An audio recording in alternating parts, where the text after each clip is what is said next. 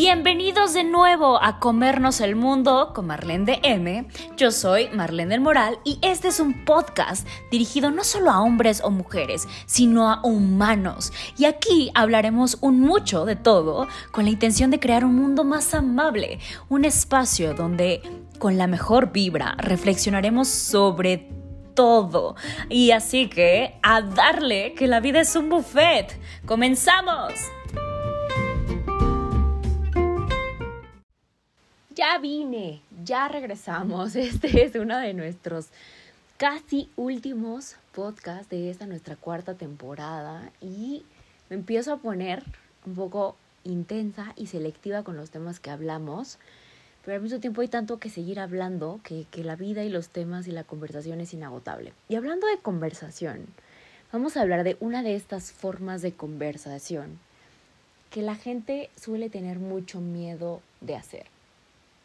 Y te platicaba hace un par de, semanas, probablemente en algún video, eh, porque no me acuerdo si fue video o podcast, de una discusión que había tenido con, con mi mamá. La discusión en sí no era por un tema en específico, no era por un contenido, sino era por la relación, por lo que significaba para mí la relación en sí.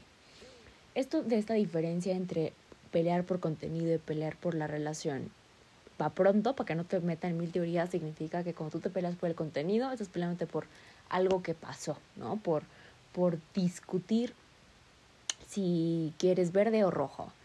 Y cuando peleas por la relación, ¿no? Puede que también, además de pelear por este verde o rojo, también haya una, una intención o un, un, un pedido, una demanda inconsciente de qué es lo que te importa más. ¿Es otro el que te importa más o soy yo? Entonces puede que se mezcle esta relación. Eh, y eso es muy común en, en las mujeres. Las mujeres tendemos mucho a mezclar el contenido con la relación. Y no solo las mujeres, sino también las personas chantajistas lo hacen a través de la conversación, ¿no? ¿Qué es lo que, lo que me estás diciendo con esto? ¿No? Es, entonces, si no eres capaz de aceptar mis términos, significa que no me amas. Si no haces esto por mí, significa que no me amas, ¿no? Si no estás de acuerdo conmigo, significa que no me amas.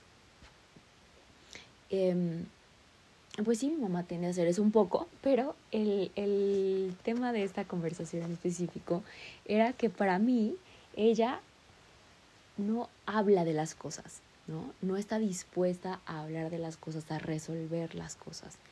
Evita las conversaciones, evita las discusiones. ¿No? Evita el, los, los enfrentamientos de las cosas. Y para ella es muy fácil solo irse, ¿no? Como que le da vuelta la hoja en su cabeza y yo me quedo, ¿no? Como con la angustia y la sensación y pensando y demás. Y, ¿no? Entonces yo interpreto eso como, como con esta idea de una falta de amor, ¿no? Y pensemos, no, por supuesto que yo sé que mi mamá me ama y lo que tú quieras, pero esta falta de amor viene de esta de este gran mito que hay detrás de las discusiones. Y es que se cree que discutir en las relaciones es un símbolo de que algo está mal, es símbolo de una falta de amor, de una falta de, de esta idea como que nos han metido también de las relaciones idealizadas, ¿no? De esta idea romántica de las relaciones, de que las personas, las parejas, las relaciones de todo tipo felices no discuten, son perfectas, son armónicas. Y para que haya esta armonía, pues sería absurdo, ¿no? Pensar que la armonía es un estado estático. La armonía también tiene, tiene como cualquier sinfonía, tiene diferentes momentos. Una armonía constante es completamente aburrida. No hay crecimiento, no hay evolución, se queda así, plana. Em, hemos hablado de esto en otros en otros podcasts, en otros retos de la semana, como en, cuando hemos hablado de los ritmos, ¿no? de la importancia de los ritmos de la vida. Entonces, cuando pensamos en, en las discusiones, alguien puede creer, por ejemplo, cuando hemos hablado específicamente en relaciones de padres e hijos, que cuando discuto con alguien significa que le falta el respeto, ¿no? Que porque que no pienso lo mismo que él. Y no, al contrario, hablar con alguien, discutir con alguien significa que te respeto, que me importa tanto que le doy suficiente valor a tus opiniones como para tomarme el tiempo de tratar de entenderlas, de aprenderlas, de refutarlas, ¿no?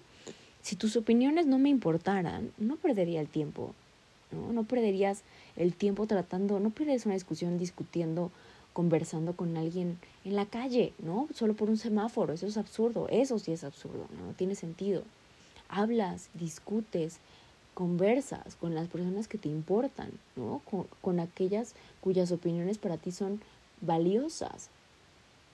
Y es es súper rico, ¿no? Que tener en casa a una persona, sobre todo en temas de pareja, un mejor amigo, una mejor amiga que además de tu pareja, con la que te encante conversar, ¿no? Con la, la que te encante rebotar ideas, con la que te encante que te dé un punto de vista distinto, ¿no? No solamente para, y lo veíamos en el en, podcast eh, pasado, ¿no? No solamente sobre la importancia de de creer lo que siempre has creído, sino alguien que te demuestre y te, te, te exprese, te refleje opiniones distintas, ¿no?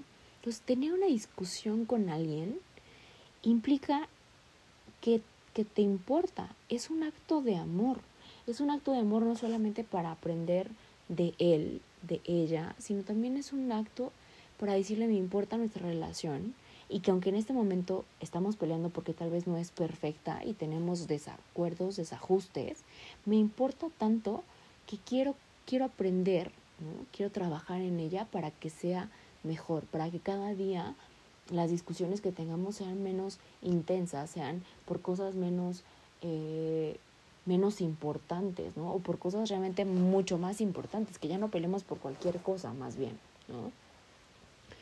Entonces, este más bien es, es no, no querer pelear con alguien por molestia, sino para querer, querer aprender con alguien. Eso se me hace un signo de amor bien hermoso, ¿no?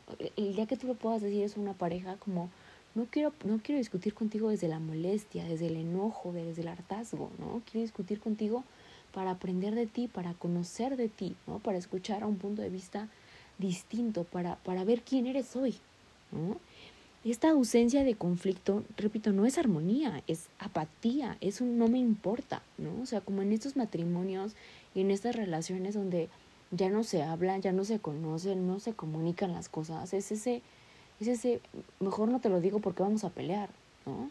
Y entonces, en esta idea que tenemos, no solo de pareja y de relaciones, sino sobre todo muchas veces de familia, de no le digo para que no se enoje, no le digo y mejor se lo oculto, porque así, de esa forma tenemos una mejor relación. Es solo, no le digo porque me conviene más, no le digo porque me da hueva, no le digo porque, porque qué tedio, ¿no? No le digo porque me va a regañar y porque va a ser incómodo. O sea, nota todo este este repudio que le tenemos a la, a la sensación de incomodidad. ¿no? Cuando la incomodidad es la que nos lleva hacia el crecimiento, cuando la incomodidad es la que nos reta a salirnos de eso de, de donde siempre hemos estado, ¿no? Y eso, pues, es a lo que van, a lo que van conmigo mis pacientes individuales, mis pacientes de pareja, mis pacientes de familia, ¿no? A que yo les mueva y que genere esos espacios de incomodidad, ¿no? Hasta cierto punto, ese cierto punto es como hasta donde ellos van permitiendo, donde su mente eh, individual y colectiva va, va permitiendo como ir haciéndolos tolerantes a esa incomodidad. Yo siempre les he dicho que este dolor físico y el dolor fisiológico también se entrena, ¿no? Tienes que ir entrenando tu mente a soportar cierto dolor, ¿no? Para que no sufras, para que lo veas como un, ahí está, ¿no? Para poder observar tu dolor sin engancharte con él, ¿no? Y eso significa tener conversaciones, tener peleas, tener, aprender a discutir sin que eso sea un conflicto, ¿no? El conflicto lo pones tú. Y, y, y a veces eh, eh, caemos ahí un poco como de semántica, ¿no? Porque el conflicto simplemente son dos, puestas, dos fuerzas opuestas que están luchando entre sí. Pero cuando, cuando peleamos, pensamos, perdón, la discusión, no como una pelea, como una batalla, sino más bien como una danza, como algo más armónico. Esta imagen te da todo lo que te quiero proyectar, ¿no? Esta danza entre dos personas a través de la conversación, donde uno responde al otro, donde se encuentran, donde se, donde se hallan, donde se, se mezclan, donde se comunican, donde donde a través de palabras, ¿no? a través de estos actos que son simbólicamente palabras, van, van cambiando y modificando el comportamiento el uno del otro. ¿no? Y seguro has visto algunos de esos videos donde las personas bailan pegadas, ¿no? pegadas, pero van respondiendo. Alguna vez, em, en una primera cita que tuve con alguien, nos pusimos a bailar tango y me explicaba en esa primer gran lección de tango que me dio y me dijo que que el tango no, no era lo que se aprendía, era lo que se sentía, ¿no? Y que era un, acto de comunicación con tu pareja, ¿no? Que era el sentir y el sintonizarte con la pareja para poder simplemente dejarte llevar por la conversación, sino y, y, creo que eso es como una metáfora bien hermosa cuando hablamos de relaciones, cuando hablamos de conversaciones, ¿no? El como el dejarte fluir en la conversación sin pensar que estás que estás como atacando al otro. Eso, eso no es, eso no es, es conversar, ¿no? Eso no, eso no quiere decir discutir, eso es una pelea, pelea, pelea como de estoy buscando tu, tu punto débil para ahí darte, ¿no?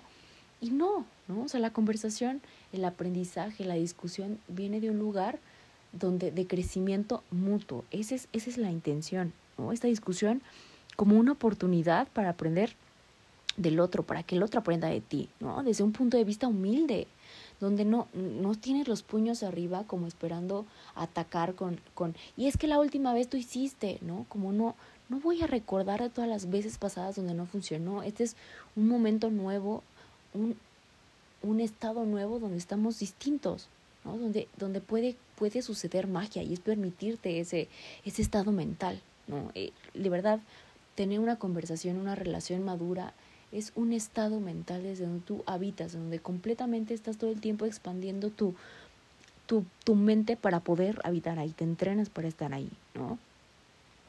Y es que cuando intentas explicar tus puntos de vista, realmente estás expandiéndote a ti mismo, ¿no? Expandiendo esta capacidad que tienes de entenderte, de entenderte a ti para que también otros te entiendan. Y, y creo que ese es el acto hermoso de, de, la comunicación, que cuando te comunicas con otros, te estás comunicando contigo mismo, te estás escuchando a ti mismo. Eh, y, y, a mí me gusta mucho, por ejemplo, te he contado de esta hermosa tradición que tenemos en mi familia, de que cuando son los cumpleaños, y cuando son los eh, fiesta de, de, Año Nuevo, de Navidad, nos regalamos eso, nos regalamos la posibilidad de, de hablar, de, de, darnos un discurso individual y, familiar de, de cómo fue, ¿no? De qué ha sido para nosotros, de qué hemos visto, de, de lo que significa la otra persona para nosotros, del aprendizaje que hemos visto de la otra persona, de, de lo que estemos sintiendo, ¿no? Y nos escuchamos. Y ese escucharte también darle significado a las últimas experiencias, es elaborar eso que estás diciendo, ¿no? Eh, discutir es, es, este baile, ¿no? Repito, no una guerra donde no se trata de atacar ni de defenderse, sino de aprender, de aprender con curiosidad.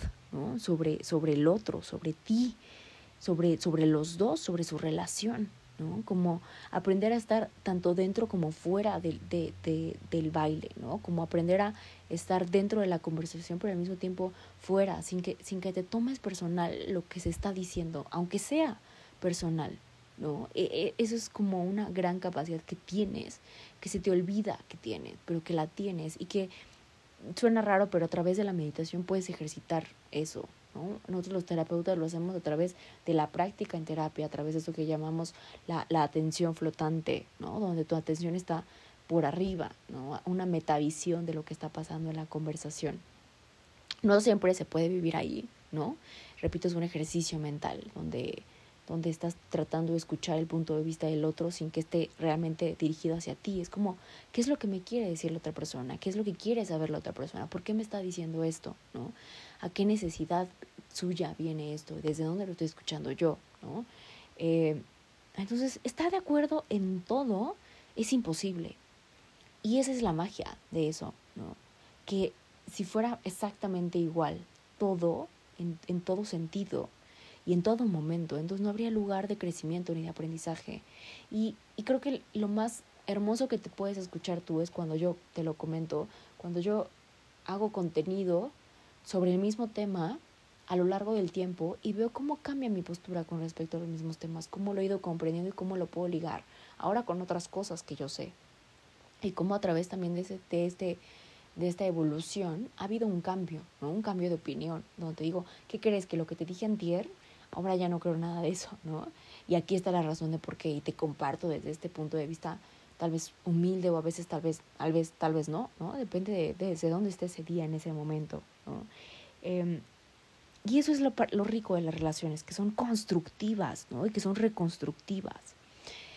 Eh, pero puedo debrayar muchísimo de esto, ¿no? Solamente te invito a que pienses un poco cómo son tus relaciones, ¿no? Cómo son la relación con tu familia, la relación con tu pareja, la relación con tu jefe, ¿no? Hablábamos un poco, hablábamos yo y mi Facebook, este, sobre lo que es la, la confianza psicológica en los espacios de trabajo, ¿no? Y qué es esta capacidad que tienes tú para poder expresarte, esta sensación de, de confianza que puedes tener en espacios públicos, de expresarte, de expresar tu opinión sin temor a las represalias, ¿no?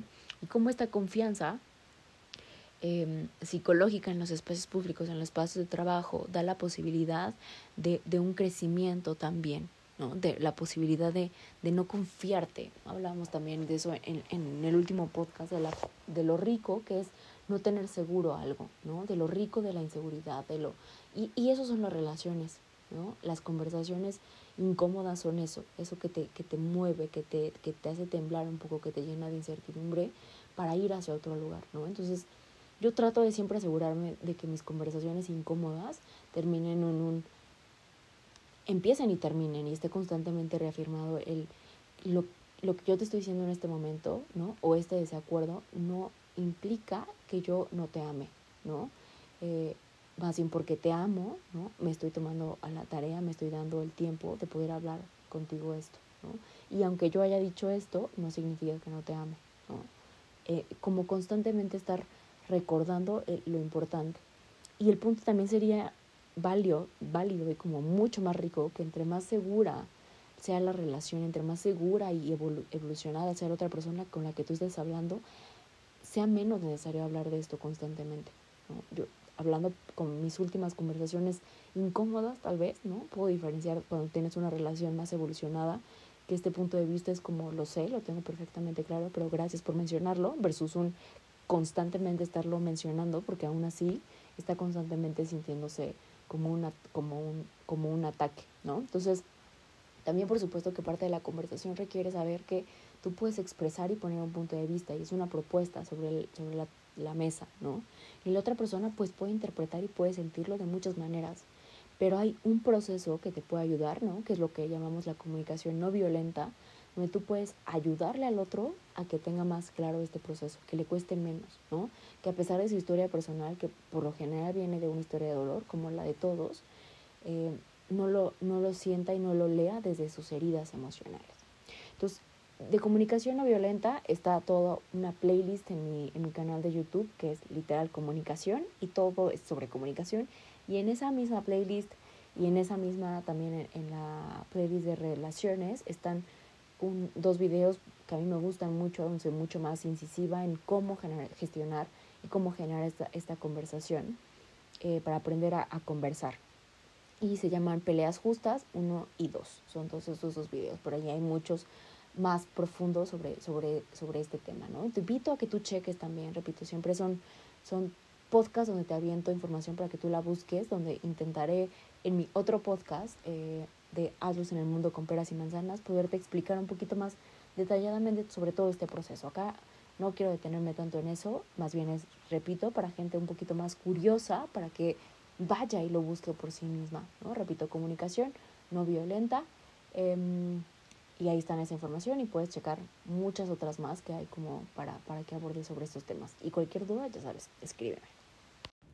Y recuerda seguirnos en nuestras redes oficiales en Instagram, arroba marlendm, así como está escrito aquí, arroba marlen.dm, arroba haz luz en el mundo, en Facebook igual y en YouTube igual. Que tengas un hermoso, hermoso día y no te pierdas nuestro siguiente episodio que estará increíble. Y recuerda que en Instagram tenemos todas las semanas los retos de la semana y cada día tiene un hashtag diferente, así que no te lo pierdas. Checa las historias que ahí es donde pasa lo verdaderamente bueno. ¡A comernos el mundo!